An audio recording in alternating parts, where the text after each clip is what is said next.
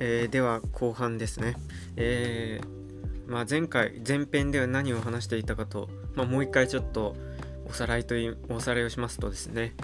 えー、まあ、まずうんと池田健翔さんうん池田健翔さんという SF 特撮研究家の人方とそれからと中野照義さんという、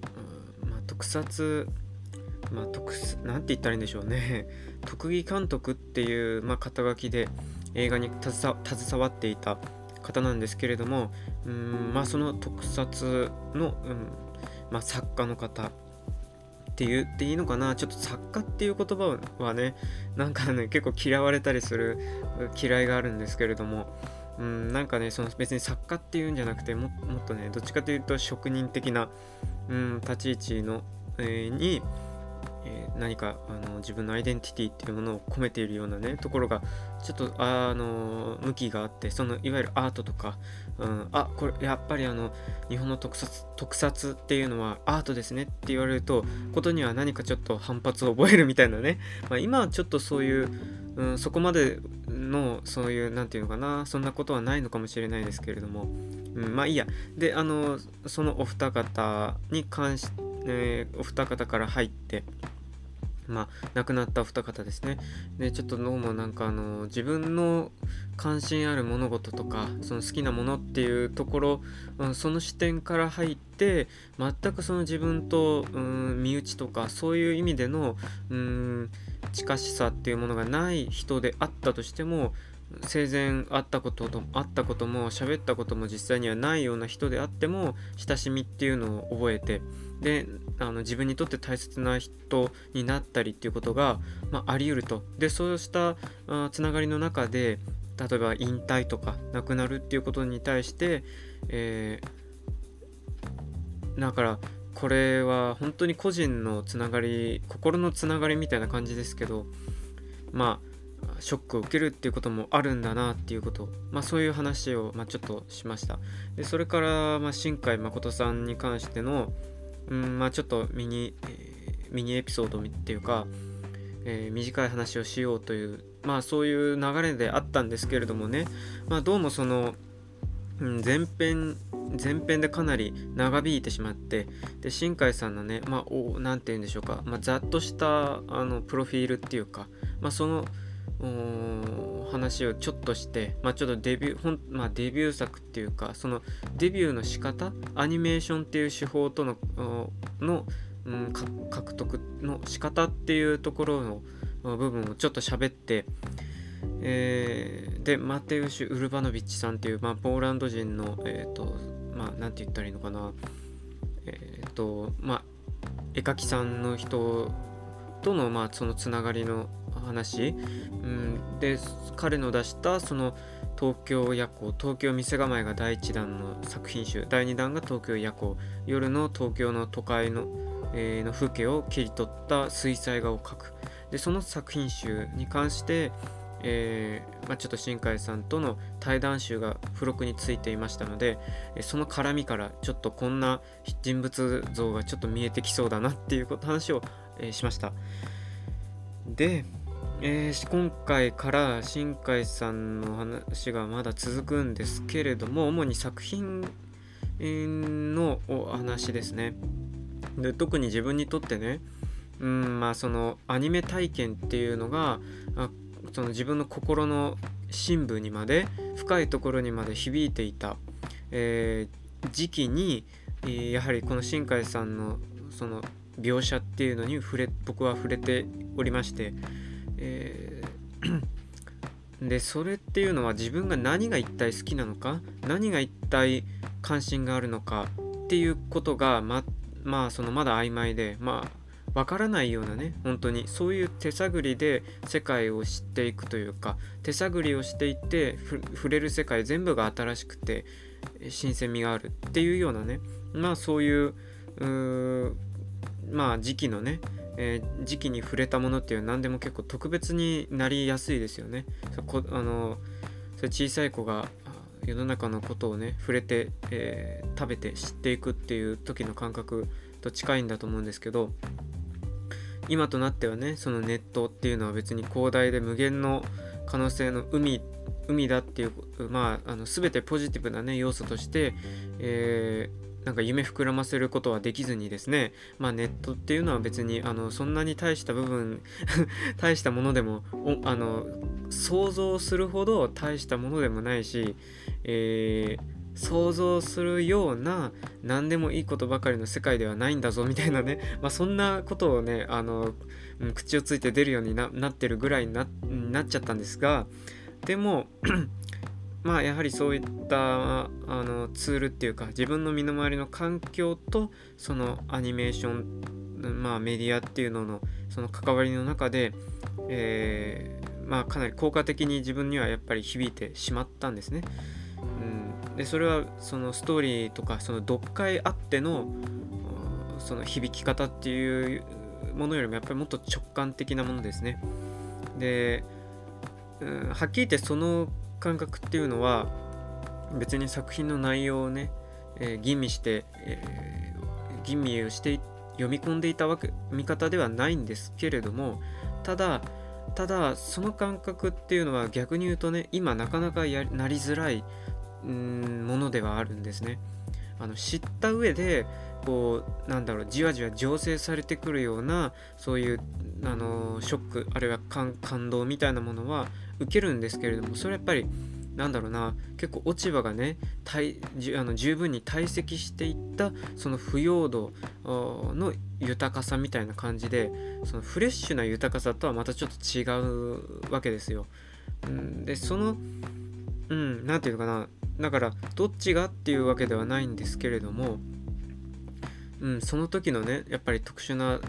体験。でそれで引っかかってきたものっていうのをもう一回洗い洗い直してみるとあどうもこういったところに僕は引っかかっていたようだっていうことがねあの後になって、え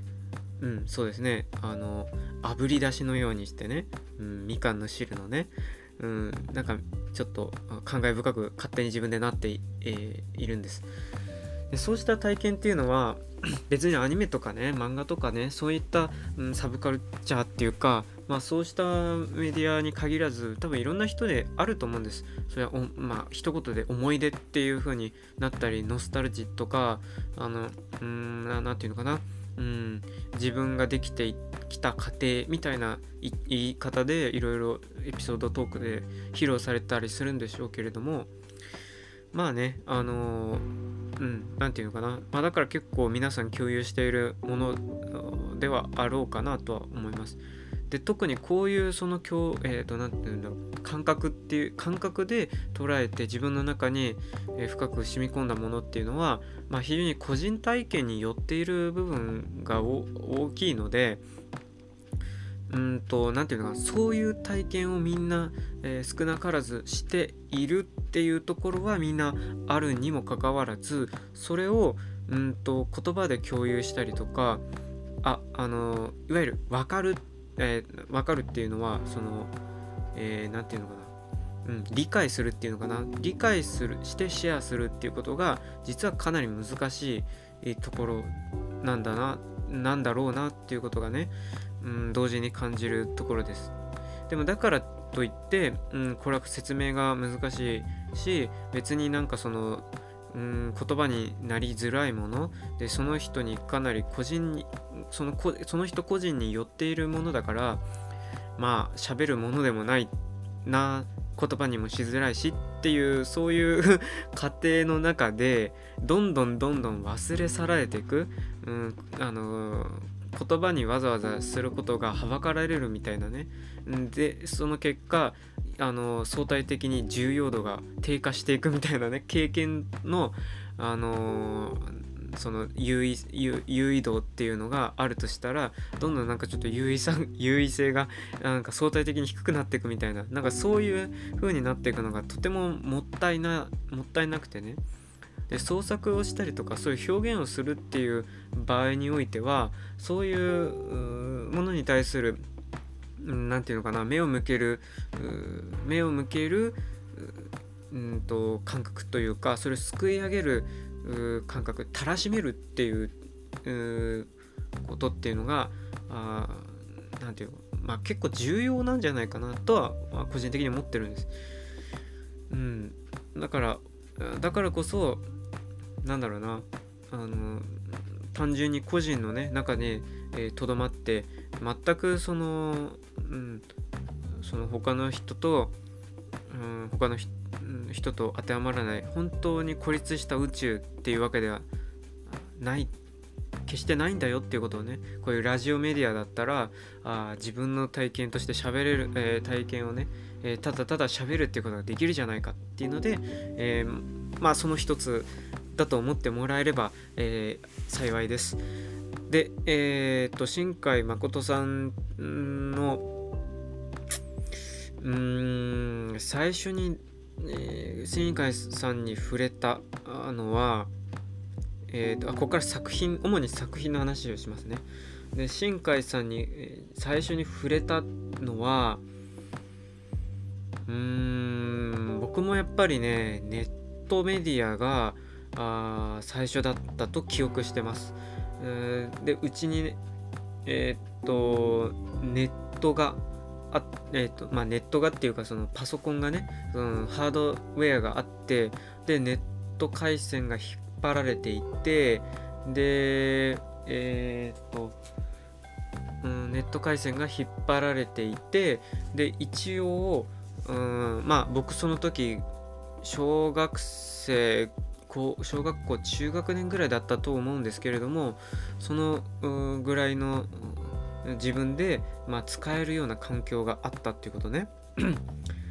まあそれは非常に幸福なことではあるんですけれどもえー、そうですね。だからそれでまあでもパソコンっていうかまあネットをね子供がまあそもそもネットだけじゃなくてテレビもね実は制限されていて あの子供のうちにねこういったものをあの好きか好き放題自由に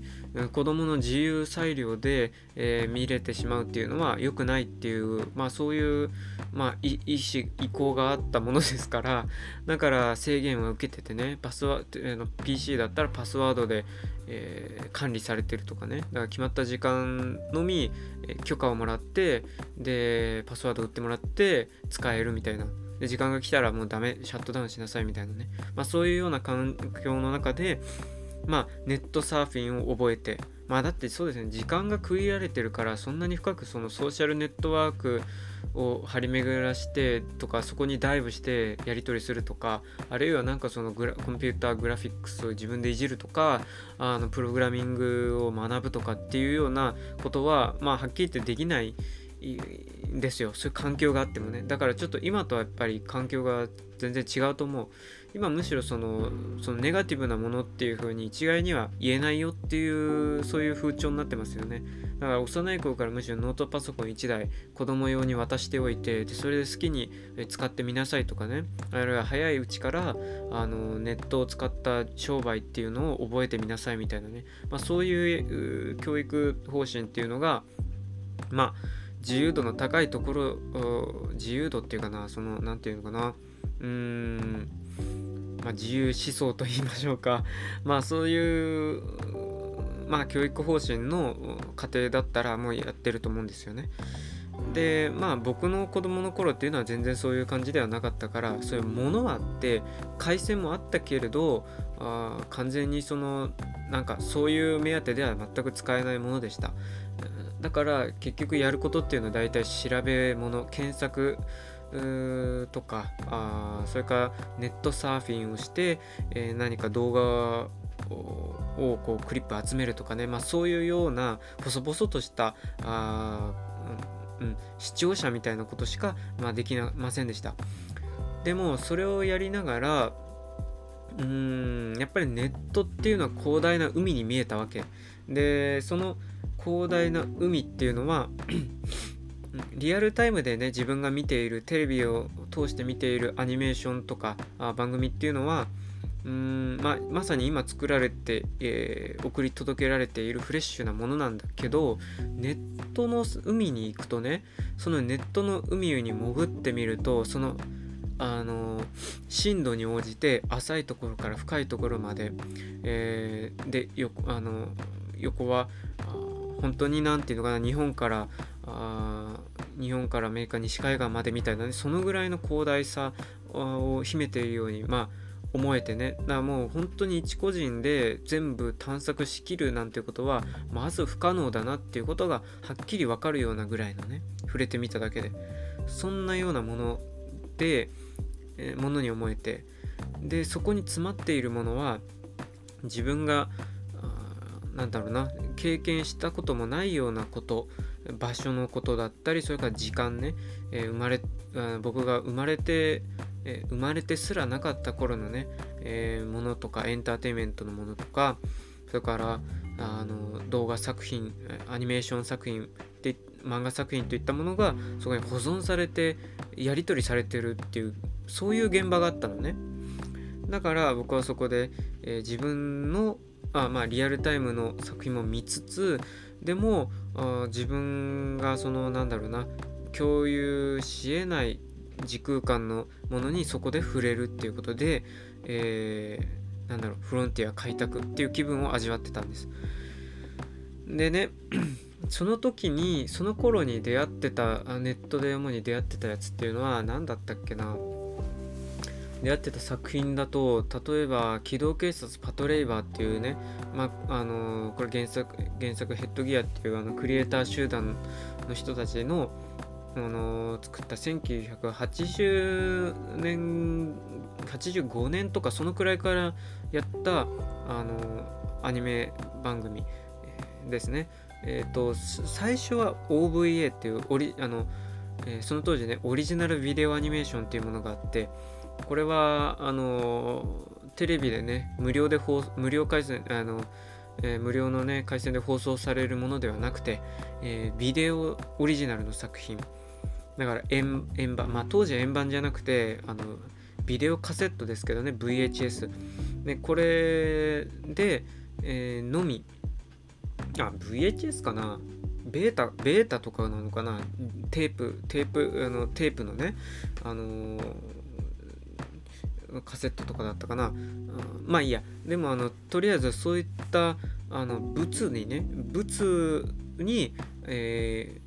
収められ記録されたやつを、えー、買うっていうようなそういうビジネスモデルっていうのがあったんです。それは OVA 作品と呼ばれてた。それが確か最初だったかもしれない。機動警察警察パトレイバーは。で同時展開でメディアミックスをしていてえっ、ー、とゲームが遅れて遅れて出てくるし、えー、それからあの結城正美さんヘッドギアの結城正美さんの漫画版もあったし、えーそれからまあ押井守さんが、えーと、劇場版っていうのを作ってもいました。でその中でテレビアニメーションシリーズっていうのがあ全40話とか50話ぐらいあるのかな？それがやってたんですね、えー、でテレビアニメシリーズは1980年だったか90 80年後半ぐらいだと思うんですけどだから間違いなく僕はえ、ー、とそれをリアルタイムで見ることはできてなかったんだけどえっ、とねただその作品がねまああのいあのままあまあまあイリーガルなんだけどそれを上げアップロードするするっていう行為はね当時でもあのー、まだ結構緩いところがあって海賊版っていうのが漫画もアニメも多かったんですよ。で海賊版サイトっていうのが林立しててね。でここに行くとこれが全編見れるとかっつって、えー、アニチューブだったりとかキスアニメとかそれからあとなんとかって動画アニメ倉庫みたいなアニメ動画倉庫みたいなところにまとめられてて。でそれからまあ FC2 とかあとはあのえっとなんだっけな。あと中国のプロバイダーのねえっとうんとサイト。これが、えーと、どんどん閉鎖されていくんだけどアニチューブとかキスアニメとかがあのバンバンバンバンあのどんどんどんどん削除されていってあキスアニメすげえなんか画角広いし画質が良くて音も良かったのにわここもへここなくどんどんなくなっちゃったよみたいになってで、まあ、残ったまあキスアニメにでしょうがないから見るかってそれもなくなったって言ってどんどんどんどんなくなっていって最後にねやっぱり中国のサイトは比較的、まあ、荒かったんだけどあ残ってるみたいなのでそこでまあ最後しがみつくみたいなね感じの流れになっていって。でそこそういったものを見たりとかあるいはね、うん、なんだろう、えー、結構そのコラージュを作ったりっていうことが二次創作で多くあって例えばこのアニメのこのシーンこのシーンを切り切り取ってきてででもうあのまた違うアニメからこのシーンを切り取ってきて、えー、っていうのを繰り返していってでそれで一本のねあのー、なんだろう自分の好きなもののクリップを積み重ねていってたフィルムを作ってでそこに何だろうあの別のうんと例えば音楽をつけてみたりとかっていうことをまあそういうあれ MAD マットっていうのかな？なんかそういうものがまあ最初にやりだしたニコ動とかだと思うんですけどまあそれとかねまあそれが YouTube で流れてきたりもしてたからそうしたものを見て見て見てねそのなんだこれはっていうワンショットに出会うみたいな。でもそれは本当にワンショットだけで、えー、そこからね手がかりをどんどんあの探っていってあそこで一瞬映ったあのシーンっていうのは元は何のアニメなんだっていうのを調べていく。でその本編をまた見るみたいなね、まあ、そういう、うんと、掘り下げの仕方っていうかな、うん、掘り進め方っていうのが、まあ、ネットサーフィンならではなんですよね。でえー、でもちろんねそこであのー、なんかいろんななんか機動警察パトレーバーはもちろんそういったところから、えー、全編、えー、全てのシリーズ見ましたし、えー、で何だったえっ、とそれからあと「エヴァンゲリオン」とかもそこで見たかな？そういったものから見たあかもしれないし、えそれに後々自分が小さい頃にテレビで見て、えー、でも録画とかしてなかったからあれもう一回ちょっと確かめてみたいっていう、まあ、そういった振り返りっていうのもそこでできたしね。であと、まあ、データベース化してるからね。であとはあの、まあ、もちろんあのジブリ作品とかも「もののけ姫」とか僕最初確かねあのね僕はあの違法アップロードで見たあの見ましたけども確か。おおすげえとかねなんかあのネットで見てねあもののけ姫こんなんなんだみたいな、うん、見たりとかしながら。で新海さんのうんはねやっぱりその最初にネットメディアを使っていろいろ自主制作アニメを出してったりとかああとそのネット界隈の人たちに取り上げられてた知られていった。で密かなるファンができてきたっていうような流れがあるのでなのでそういう二次創作とか違法アップロードとかっていうのがまああったんですよ割と。で新海誠さんあでその新海さんの作品について語るっていうこともやってる人ような掲示板の人とかもいまあいたでしょうしね。いたと思います。うんだからうん嫌顔にもネットサーフをねその界隈でサーフィンサーフィンしてるとあぶつかるわけですよ。おまたこれが出てきたみたいな。でそれで、えー、切り抜かれた映像を見るとねもう鮮やかな風景描写がバッてワンショットスナップで現れてわーってまあそこでまず掴まれちゃったんですよ。で確か最初は秒速 5cm をえまあ、ま、のマットとかで見たのかな。でマットで見たりしてで本編をその後で見るみたいなねことをちょっとした覚えがあります。えー、そうね。でもねうんそれを見ながらほんそのなんだろうマットとか切り抜かれたワンショットで見た見た見てひっつかまれた感覚っていうのはああってったしそれはその時から今でもあその時から今に至るまで変わらなく持ってる感じなんだけどでもそのなんだろう本編をねいざ見たっていう時にどうもこう、うん、これちょっと どうなんだっていうようなねそういう感覚も覚えたのは覚えたんですよ。うんで最初に見た作品が秒速 5cm だったからなのかはわからないけれどもうーん。まあこれオムニバス形式になっていてそれぞれサブタイトルがついてるんですけれども主に3編の小編からなるえっ、ー、とまああの一綴りのね作品集になってるんです。映像の。でまあそうですね。うんまあキャラクターストーリーの軸で言うとまあ基本的にはあ人人間ドラマかっこ恋ありはてなみたいなところですね。つまりちょっと思いをね寄せるような素振りがあるんだけれどもでも結局それが全部ねなんかあの何のなんか自分のとは自分でどうにかできないようなね、うん、自分が叶わない要因要因不確定要因かなんかによって、えー、結局すれ違っていく叶わないっていう、まあ、そういった類の悲劇、まあ、それが全編通じて、えーえー、なんだろう描き込まれる。で風景描写もそれに、えー、同伴するみたいなね感じで。でもちろん音楽も寄り添って。でその初期からその中盤つまり星を追う星を追う子供はもう少しねストーリーに寄った作りにはなっているなと思ったんですけど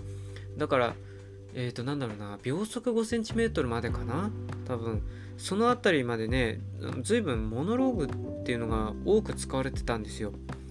えー、つまりキャラクターね登場人物がの、まあ、登場人物たちですねおお、まあ、あ登場人物たちが自分の内面をね言葉にして語るっていうことをやるんです。えー、それは別に何だろういわゆる主人公とかあ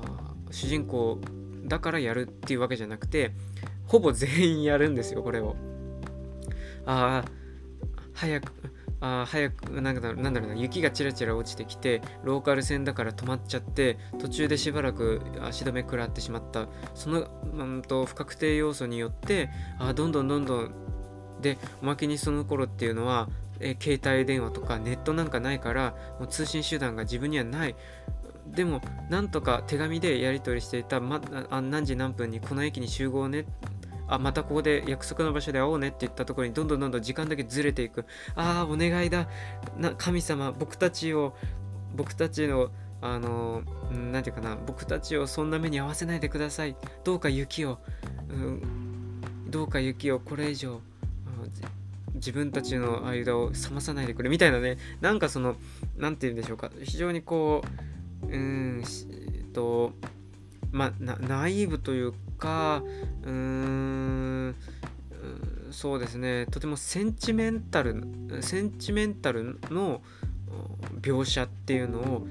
かなり色濃く打ち出してくるようなねでそれから悩みみたいなね、うん、そういったものがあでしかもそれが言葉にされて音声で伝わってくるのでちょっとくどいなっていうふうに思っちゃってたんですよ。その時見た時もね。でまあ、いわゆる詩小説というか、まあ、本当に小説なんですね。登場人物たちが語りますから実際に自分のことをね。小説の要素がある作品なんですね。で秒速5センチはあの特にその小説の、うん、短編集のような色っていうのをより打ち出してた作品だったからだからあの、まあ、ちょっと最初に見たのがね、まあちょうん、少し変わり種だったっていうのもあるんですけどね。もうちょっとストーリー路線の作品を最初に触れてたらまた違ったのかもしれないけど。でもあのでそこでで同時にもうちょっと言うとねうん恥ずかしかったっていう感じがあるんですよ。で恥ずかしい共感性周知というかねあこれ自分もああこういう感覚はあるしでそれにあの自分もちょっとこう絵えっとえっていうかまあいろいろ書いたりしてたけどその時にねこういうやり方自分もしちゃったとかっつって思い出してなんか勝手にもがなんかもだえるみたいなねもだえる恥ずかしさみたいなああやめてくれ。もうそれ以上喋らそれ以上言わないでくれ。それ以上言ったら僕になってしまうみたいな。なんかそういう思い出させないでみたいな。ね思い出させないでくれみたいな。なんかそういう恥ずかしさっていうかな。気恥ずかしい感じっていうのがまあありました。で特にそのなんか叶わない恋愛ものみたいなね。ちょっとそういう感じもあったからね。うん。でそれはあのうんそこから時間が経っていって新海誠のアニメっていうのはなんだかなみたいなねなんかそのまあ新海さんだけに限らずにアニメ自体からちょっとこう離れていくようなねまあそういった素振りを見せるようになってきた頃には特に、うん、新海さんはねみたいなそういうニュアンスを帯びて言ってしまっていたことがありました。でそれの主なことっていうのはやっぱりそういった、うん、ところっていうのかな。その語り語っちゃうっていうかね喋らせちゃうっていうか喋らせなくていいのにみたいなこんなに絵があるのにみたいなね、うん、っていうのはうーんまあちょっと裏返しっていうかね。裏返しでいや新海さんはねでもねちょっとやっぱり少しこうなんかああやって喋るのどうなんかねみたいなね。な何様なんだみたいな。なんかそんな感じだったんだけど。でもその時でもやっぱり、えー、なんかそうは言いつつもねうん心のいや心だけでもなくて新海さんのあの風景描写っていうのに関してはあの全くそのなんだろう。うん。その何か言うつもりもなかったしいやこれは自分にとってあの、うん、いいなって思ったことには限は変わりはないよっていうふうには思ってました。ででその後ねストーリーを映画とか見ながらあの追うように追うっていう見方を覚えていった頃かうん時にもねやっぱりこのああストーリーがなとかさちょっとここでここが破綻しないみたいなさいやこんなちょっと都合良すぎるとかあのあのなんかいやもうそういう風に書いちゃうとなんかもうなんか人間じゃなくなっちゃうじゃんみたいなね。あのそれじゃああの本当にむしろアニメに閉じ込めちゃうことになっちゃうじゃんみたいな。なんかそういうことをえっ、ー、と思うようになってなってストーリーがなとかっていう風なねうん見方をしたりもしてたんだけどだから作品自体ちょっとあれはあのちょまあ好きではないとかね、うん、っていうのがあったにせよでも風景はすごいっていうふうに思ってた。でもちろん今ねうんこう爆発的に認知されるようになって皆さん新海誠の作品を共有するようになってでいろんな手法で、えーと、それぞれの手段でね、えー、スマホとかあ、ね、もちろんネットを介して新海さんを知るようにな見るようになの作品を見るようになってあ映像素晴らしいとかっていう風にもう言われているように当たり前のようになってると思うんです。でそれが作風だみたいな感じでね。でうん。でそうなってくるのは当然だと思うし新海さんもあのそういう風に見せたいっていうその作り手のね 伝達の意識としてああの作り込んだっていうのはあ当然あるんですけど当然あるんですけどあのまあともするとねやっぱりこう物語作品作品ですのでうん風景が良くてもちょっとこう描写あのストーリー展開がちょっとこれは破綻してるとかうんこれは少しくどすぎるなとかっていったものからあなんか作品っていうものでひっくるめてそのいいなって思ってた風景描写まで色あせて映るっていうようなことになっていくっていうのがねちょっとやっぱりどうしてもある。でそれはやっぱりもうちょっと違うよなっていうかね。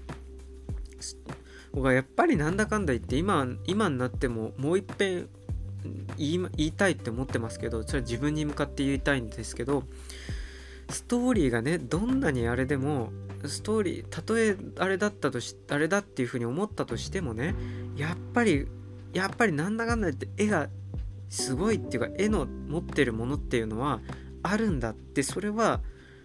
あるっていうのを受け取った受け取ったんだよっていうのでねそれは別に否定することでもないし作品うーんとしてひっくるめてね見た時に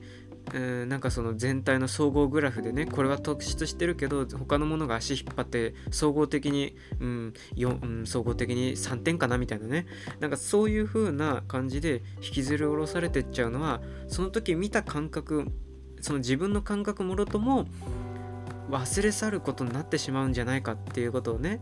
あえて言いたいんですね。だからあれはやっぱりねすごかったんだよっていうねすごいんだよっていうのね。あの映画持ってるものっていうのはやっぱりあったじゃない？あの風景はなんだかんだ言ってすごいんだっていうことをね。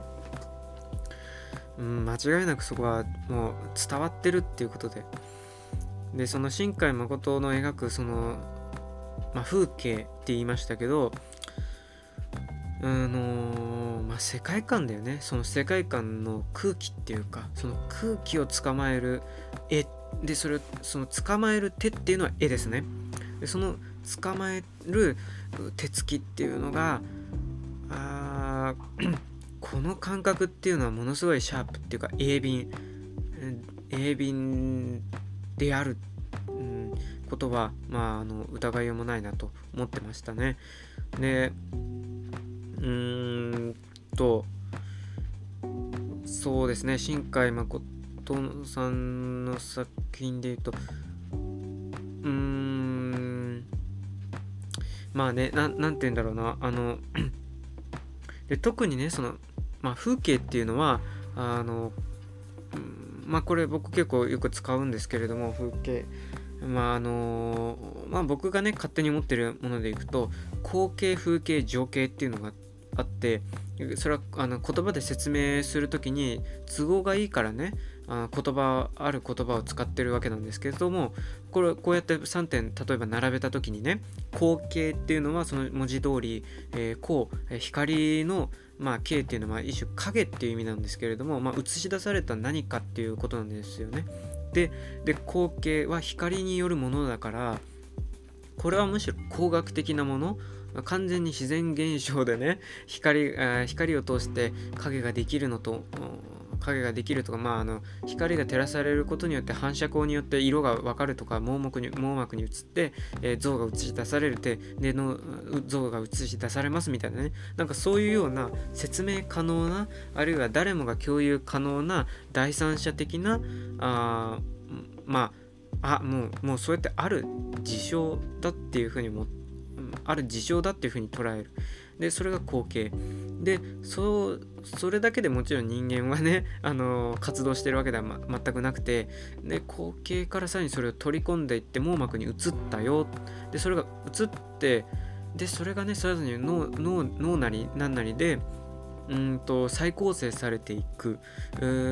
これがあのちょっと気になるとか注意を向けたものっていうものからあ認識されてってどんどんプログラムされていく。でえ同時に、えー、おそらくそれは目で見たものそのさっきの工学的なものの情報だけではなくて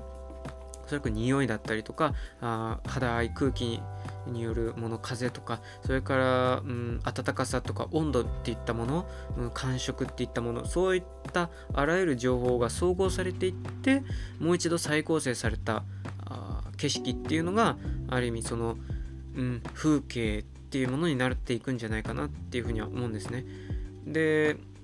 でそれからもう一つ情景っていうのがあるとするとそこにさらにか、まあ、自分の価値だったりとかその感情なだったりとかいわゆる思い出っていうものにものとしてその人の心の中に折りたたまれていくよう折りたたまれてで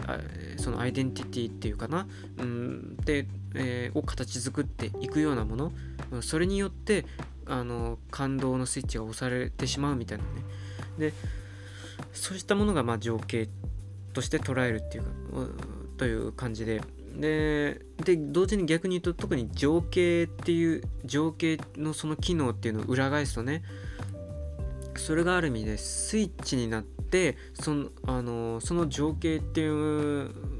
ものを与えることによって、えー、そのスイッチが押されて、えー、またそのフラッシュバックっていうか再現されてくるっていうかねその感覚となり情景なりそのかん、えー、その時、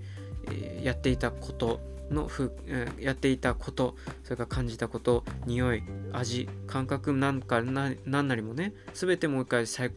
現されてしまうようなまあそういうようなあものっていうのかなが情景とも言えるんじゃないかっていうふうに思ってるんですね。でこんうんで特にまああのうんまあ情景まで行くのはまあその後でねうんこれはどどういうことなんだろうっていうのでどんどんあの噛み砕いてどんどんくちゃくちゃ噛んでで咀嚼し咀嚼をし直しながらやられていく過程に過程のことだと思うんですけれどもとりあえずその風景でいくと、えー、特にアニメーションのこうパーツでね語っていくとかその手法で分析していった時にはまあどちらかっていうと風景として捉えた方がまあ語りやすい、えー、わけで。でもちろんアニメーションっていうのはその工学的な完全に作用によるんだけれどもその中にね同時にその人間が作り出した完全に疑似世界だからあ同時にそこにその時感じたものとかこれを伝えたいっていったものを、えー、エッセンスを抽出して抽出してえー、そこに内包させるパッケージ化パッケージングすることができるメディアである。だからうんそれは風景なんだっていうね。こう単なる光景とかあ景色っていうわけではなくてもちろんそれを共有できないっていうかそのうんなんだかなっていうふうにそのちょっとまあブロック働いてしまう人の人だ人の場合はそれを単に見た場合には、うん、単なるね、うん、その映画の 映画の単なるワンフレーズっていうか成分成分表示を見てるに過ぎないみたいな感じになるのもあるとは思うんですけどね。でもそれはまあしょうがない。ものだと思います。うんそういうそういう世界観っていうものをおのおの持っているところと照らし合わせてこう引きつけていきますからねやはり。でもちろんその風景を作っている側っていうのもそういったやり取りを見る側と同じ同じような感じでやっているわけです引き出したり、えー、もう一回練り直したり、えー、再構成したりしてねで彼の描く世界それはその誰もいないえー、誰もいない荒涼とした世界だったりそれから誰もいないうんなんだろうなうん誰もいなくて少し寂しい。で僕僕ともう何かももう一つ何かしかいないみたいなね。何者かしかいない、えー、完全に、えー、別世界。なんだけれどもここは同時にうん憧れた場所でもあるというかね。憧れたここではないどこかに行こうとした望まれた世界願った世界なんだけれども本当にここなのかなみたいなそういう、えー、叶わない場所っていうのが描かれていく。叶わない異世界、えー、なんか非常にそれがとても、うん、悲しい寂しい懐かしいっていうようなあうんなんだろうな情動をね呼び起こすスイッチになってるんですけどその鉄それを描き出すそのデザインのね手つきがねまあ非常にまあうん共感覚を覚えるような描写になっててでかといってそういう異世界を描くその異世界を描く憧れたここでここではないどこかを描く世界だったとしてもそれはねあのなんだろうなパーツがあってパーツによって導く導き出される世界ではなくななないないっていうのかな。うん。ものが多い印象でうんちょっとうまく言うことが難しいんですけどもちろんその異世界に行くっていう異世界を想像する時にそのインターフェースとなるものなりそこの異世界の門それをくぐって向こう側に行くっていう通過儀礼的なものっていうのはあのー、まあ作られたりとかあとはなんかセットでね考え出されたりするんですけどでもちろんそれはねえーと、新海さんも描きあのキーとして作ってはいますけどね。もちろん人の心とかあ深層心理とかあそれから集合意識みたいなねまあそういったえ何て言うのかな。うん、サイコロジー的なねものから、えー、作り出さ作り出されていくんですけどもでもそれってものにならないんだよね。あの物じゃないの。SF 的なエッセンスを使っている作品の中だとそういうまあなんだろうな具体的な具体的なガジェットとか機械とか出てくるんだけど でも基本的にはその重要その異世界とここ自分の世界日常と、うん、日常と非日常をつなぎ合わせるものっていうのはその何か、えー、具体的なパーツがあるものじゃなくて、えー、なんかグラデーションでつながってる。だから日常は合わせ鏡になってるもの非日常っていうのは。なんかそういうような同時並行してある平行世界っていうような感覚。だからその平行世界っていうものあのえーと、これはパラパラレルワールドって言いますけれどもまあそのパラレルワールドものだったりとかループものってなと呼ばれるようなね作品群、まあ、こういった作品群っていうのはやっぱり90とか80年代ぐらいにね、まあ、かなり多く描き出されていってでそのえー、まあいやでもね2000年に入ってもね結構書かれてたりするんですよ。でそのとそのアニメーション作品とか創作物の持っていた独特の景色、えーと、風景独特の感覚っていうのが僕はあると思ってるんですけどうーんそれはまたねそれ一本で別のエピソードが語れ語れると思うのでまああのまあそれはまた別の機会に取っとこうかなと思うんですけどででそうしたパラレルワールドとかねそういうものっていうのはうーんそのまあそこで描きえっ、ー、とモチーフとして使われていくものとしてね数学だ数理、えー、数学理論とかそれから量子力学だったり物理学だったりっていうのがちょっと出てくるんだけどあれはねやはり憧れる装置として使われてたりするんですよ。で特に装置って言っても物じゃなく物じゃないじゃないですか。数学とか物理とか概念ですよね。でそれはあの見えないものなんですよね。だからこれこういう考え方一つで全く世界が違って見えてしまう違って見えてきてしまう。で実際に違って見えてきてしまうっていうのは本当に世界が違ってしまうんだっていうことなんですよね。その特にその人だにとって特定の人にとって。違って見えてしまうっていうのは単純にビジョン原子、えー、幻かもしれないけれどもでもそれは本当のことなんだ。ってその人にとってはもうほんリアル世界のこと以上に時には本当になってしまうぐようなパワーを持つ風景なんだ。でもイマジナリーフレンドみたいなね。でもでもそれっていうのは共有できるものではないんだっていうね。個人にそれは閉じ込められてしまうような、まあ、そういう切なさっていうか、えー、悲しみみたいなものがそのあの誰もいない原っぱ誰もいない世界叶わない異世界っていうようなところに、えー、非常に凝縮されている。でそしてそこでねそうしたところに風景で導かれていくっていう。でで人間もそこに入った時にその人間も風景の一部になっていくっていうような形になってるだから風人間も描いてるんだけれども、うん、その人間にフォーカスがどんどんどんどんアップで寄っていってでその人間によってその後にね その心のあのなんだろうな、うん、心の内にまでカメラが潜り込んでいくようなねなんかそういう描写ではなくてあくまでも風景としてちょっと引いていてでに、えーと、悩んでるような人がいるんだけれどもそれがね悩んでどこかへ行く。で歩いていってどんどんどんどんどんどんどんどんカメラは固定だから人間だけ離れていって小さくなっていって風景に同化して溶けていくみたいな。で風景自体が心の現象っていうか場所を描いているみたいなそういう感じなんですよ。だから魔法世界とかその異世界に行くツールとしてその特殊な場所だったりとか神様だったりとかそれからあるいはうんなんか特殊なフレンズ、まあ、あのキャラクターだったりとかさなんか魔法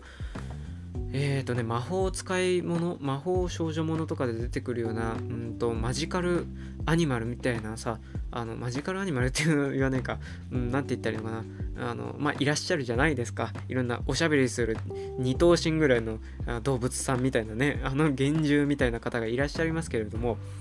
ああいったものとかが出てこないんですね、異世界に行くときに。で、まあ、あの今今ね、まあ、劇場公開リアルタイムでしている、あのー、スズメのと、何ですか？戸締まりですか？まあ、それはちょっと、あの、またちょっと毛色が違うようなんですけれども、まあ、あのー、まあでもね、僕がその、あのー、心にギュッときたあの作品世界、まあ、世界観の風景っていうのはそうした色が強く残ってたあった印象です。でもちろん変身だったりとかそういうファンタジックなあギミックっていうのはうんまあ非常に出てこないことが多い。これはまああの新海さん自身もの言葉っていうのかな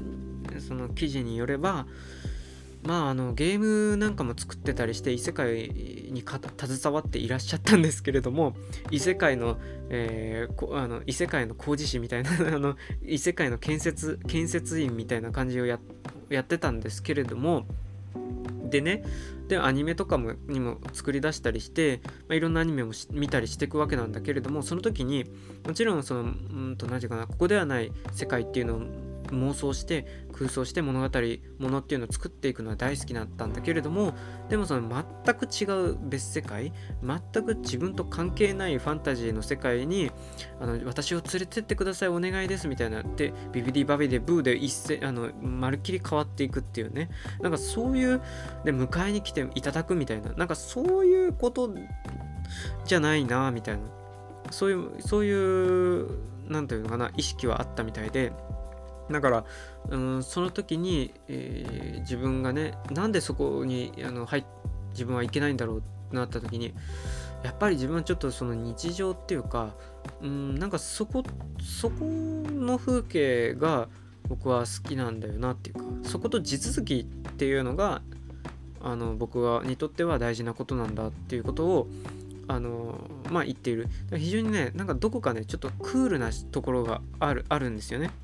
クールなところがある。って同時にうんなんだよなんていうのかな。うん比較的根は明るい方なんだろうなっていうのはちょっと思いますね。そので優しい方っていうなんだろうななのかな。優しいっていうのがその、うん、なんていうか結構まっすぐなか比較なのだったりもするのかなみたいなね。うん、だから今を結構肯定して肯定するというか読み替えるっていうか美しく描き出すっていうことがまああのなんていうかなそういう魔法が使えるっていうかまあできるのかなっていうふうに思うんですけどうーん。でこれはねでその新海さんの初期から中期にかけては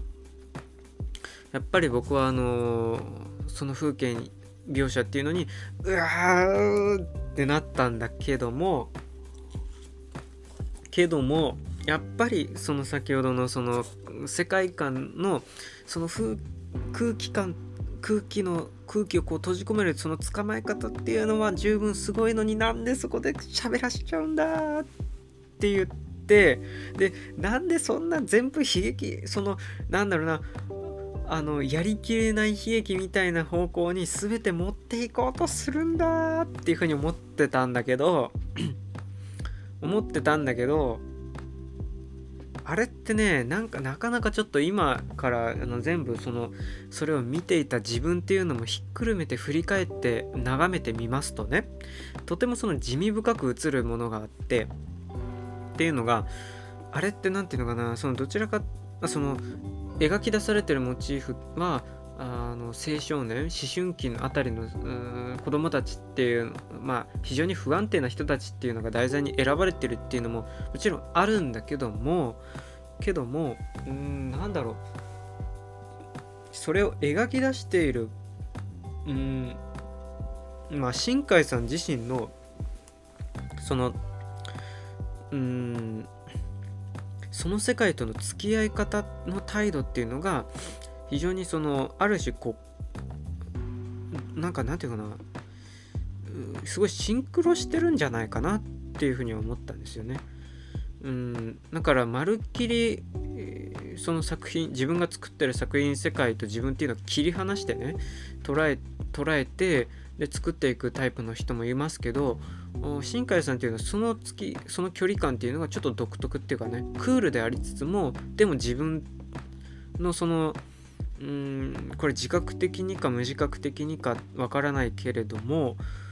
かなり色濃くそのシンクロして、えー、描き出してしまうというかね。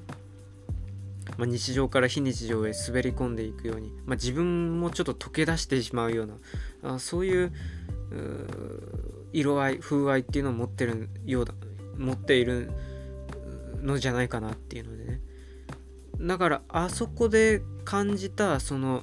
まあ、ある種中二病的な感じっていうのはそれは翻って新海さんの持つその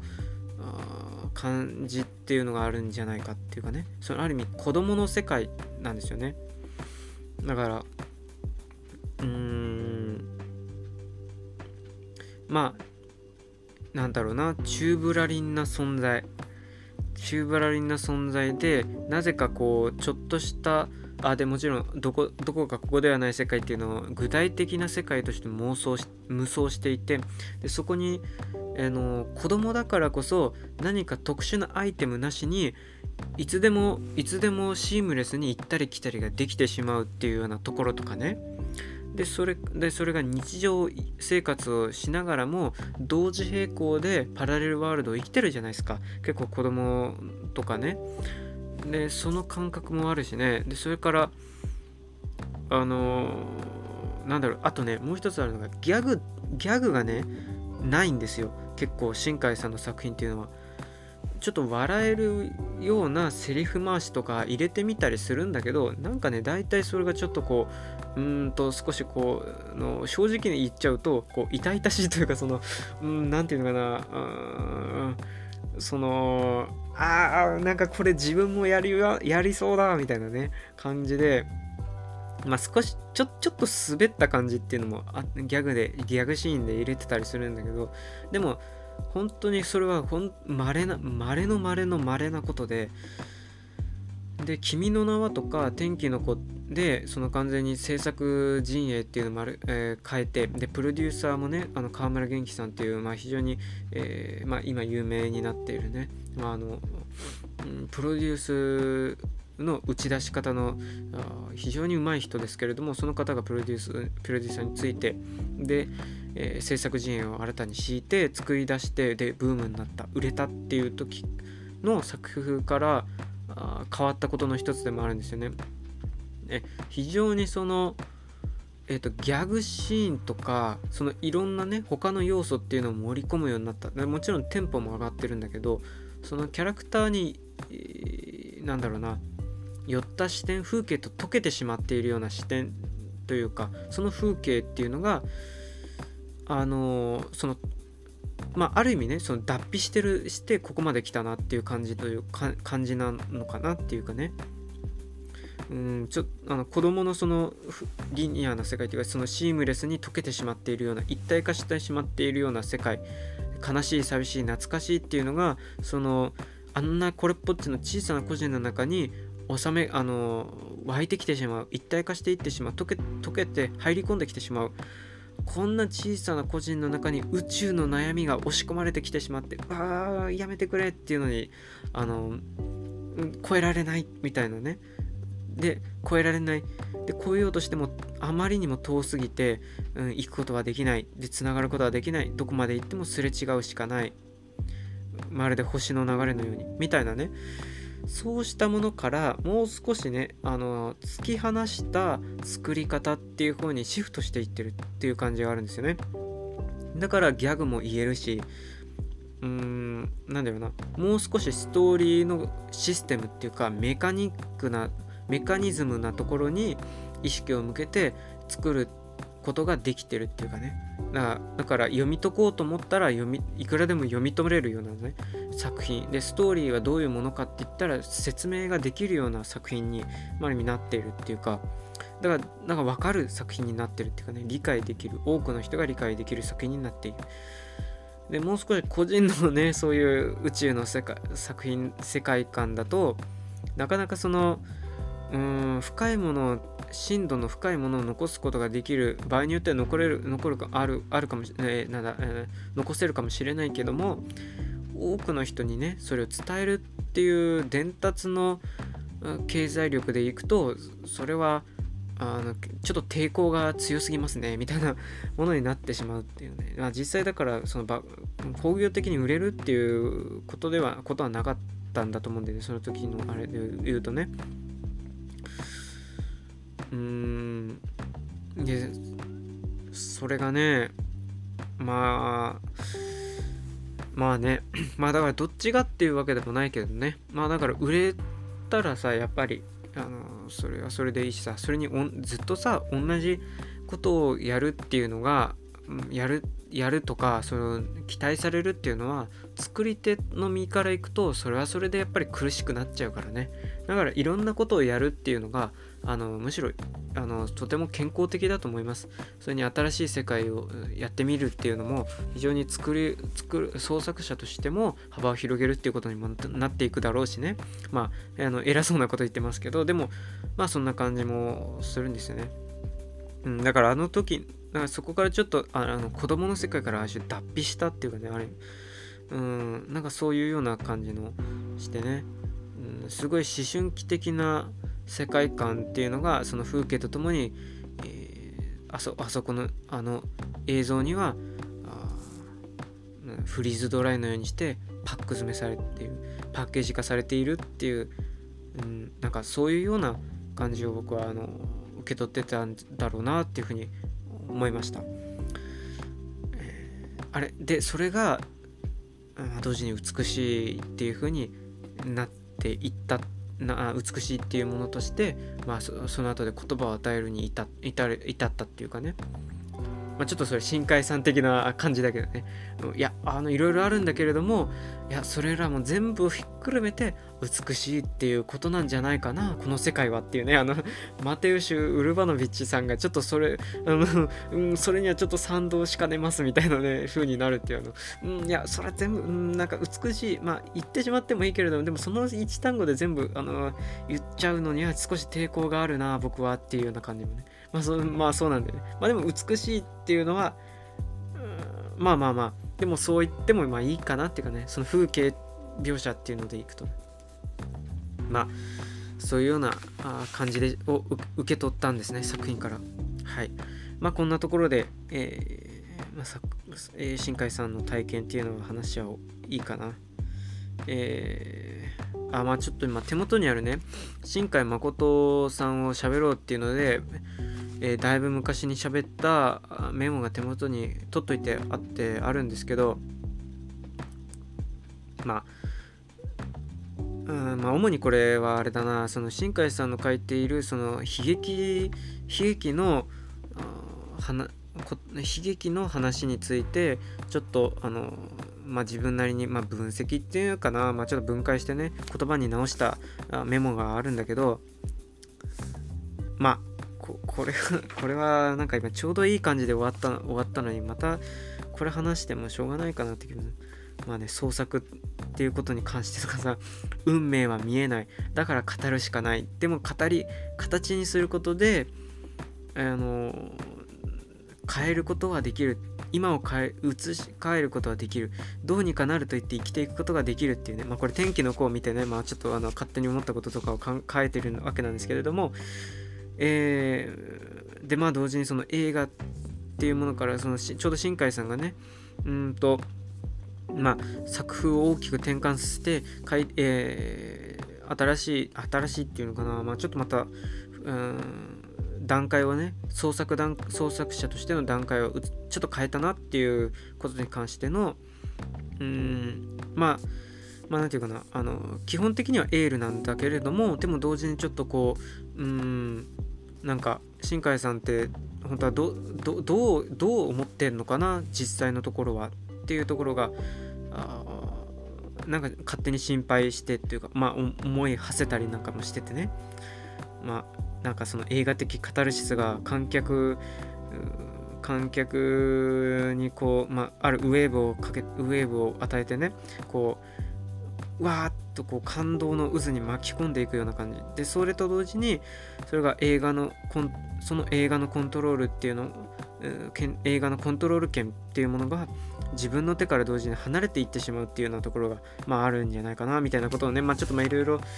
まあつらつらと拙く書いてるんですけどそれはもう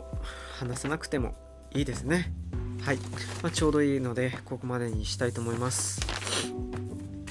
さてでこれでちょうど新海さんの話は終わったんでえー、っとさてさて次はね次のお話はあでももう1時間超えてちゃえるのか。どうしようかな。うーんまあ次回予告も兼ねてえー、まあこれをこの話をじゃああのしますっていうことをちらっと喋りますか。まあ次回予告ですね。要するに。えー、っとこの後喋る予定のことっていうのはうーん僕がもう僕は今現在もうそこそこまで熱心にアニメをねこう溺れる溺れ溺れながらこう見るっていうことはもうしなくなっていると。でなんかちょっとねまあその、うん、感覚的にも少し離れてたところがあってまあ見てもうーん。まあなんだろうそのまあ今でもそこえアニメに対して感化されながら見るっていう体験もするし一体化して見るっていうこともするんだけれどもでもそれと同時にまあその多視点で逆に言うと見ちゃうっていう癖ができているっていうかね。うん。あこれどうやって作ってんのかなとかさ。あるいはそのうん、これストーリーどういうストーリーなんだろうとかっていうのを先を考えたりとかさ妄想を勝手に自分の方でしたりとかっていうのでうんであとちょっとその離れてね、うん、キャラクターこの人物はこういうこと言ってるけどでも実際は本当はどういうことをあの思思ってるんだろう。でそれでここのセリフはどういった形で、えー、このキャラクターは言ってるんだろうかっていうようなねなんかそういうようなあの見方をするようになっちゃってるんです。でそれは明らかに、まあ、少しこううん、作品の世界観からは、うん、離れたところに自分を置いて、まあ、見る見てるようなねそういうような見方をするするまあ傾向が強くなってきて まあ同時にこれはカロリーも消費する見方でもあるのでそんなにななんだろうな多くね見るっていうことも一日でできるわけじゃないしうーん流し見っていうこともねまあそんなにしないしっていうのでまあ昔それ見てた熱心な見方それネットサーフィンを覚えた時からあまあでも正直ねネットサーフィンを覚えた段階からちょっとずつそのなんか流れっていうのはあったと思うんだけど、でもまあそのネットサーフを覚えたあたりではあのさらに違う世界を知ったっていう感じでどんどん溺れていく方向に向いたんだけどその時はやっぱりあの6学期にねとりあえずとりあえずワンクール新しく始まったらあほぼ全部取ってみたいなねそういう物色をしていたわけなんだがもう今ではそんな体力もなくなったと。体力なのか政治まあまあ何なのかは分からないけれども。でそのそういう見方をしてた時のアニメとの関わり方と今のアニメの関わり方っていうのはやっぱり違っているのかな？それとも違ってはないのかな？基本的にはっていうのがちょっと自分で今分からなくて。で思い返そうと思ってその時そういう見方をしてた時のまあほぼ最後に近い頃に見たあ作品の一編、えー、それは当時えー、それはアウトブレイクカンパニーっていう作品なんですけどね。深夜枠。アニメイズムとかノイタミナとかそれからあとアニメなんだっけな。あと忘れちゃったけどまあそういった枠で深夜放送してたあアニメーション作品です。でこれはえっと何クールだったかな。何クールかやったと思うんですけど、まあ、シーズン分けてね。で、えー途中で打ち切りとかもなくめでたく一続きの作品として、えー、完成を見た作品だったはずなんですがでこのまあこれ原作がえっ、といわ、えーと、ラノベいわゆるライトノベルってやつですよね。でそこでもちろんまあななんだろうな、まあ、今でいう異世界ものの一つにえー、分けられるものだと思うんですがで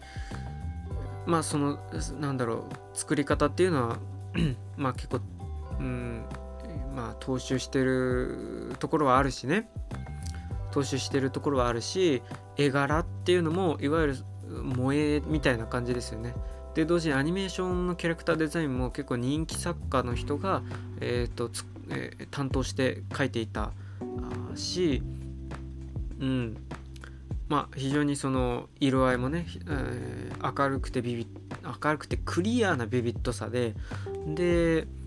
線も細かったりとか色分けもかなりきちんとしてたりとかあ非常に精緻な作画をしていました。で今はもうねもうそれがもう職人芸みたいな感じですよね。本当に。もうなんかいやーすごくなすごいもんだなと感心するんですけれどもでこの「アウトブレイクカンパニー」っていう作品があの自分はねあの、まあその絵柄がどうっていうよりかはもうこの時にはもう完全に風景に同化して見るっていう見方よりかはやっぱりストーリーを追ってみるっていう見方にシフトしつつあった時期だからストーリーっていうストーリーとかあとはアイデアですね。その設定の。世界観の設定とかアイデアに引っかかった。引っかかって自分の中に残った作品です。えー、この作品の、うん、ちょっと世界の作り方っていうのを、えー、自分なりに話してみたいなと、まあ、思います。でもこれはまあ、えー、次回の放送に回したいなと思います。えー、ではまたちょっとこれ1時間になっちゃったんですが、え、まあ、聞いてくださった方はありがとうございました。えまた、次回の放送でお会いしましょうということで、ありがとうございました。お疲れ様でした。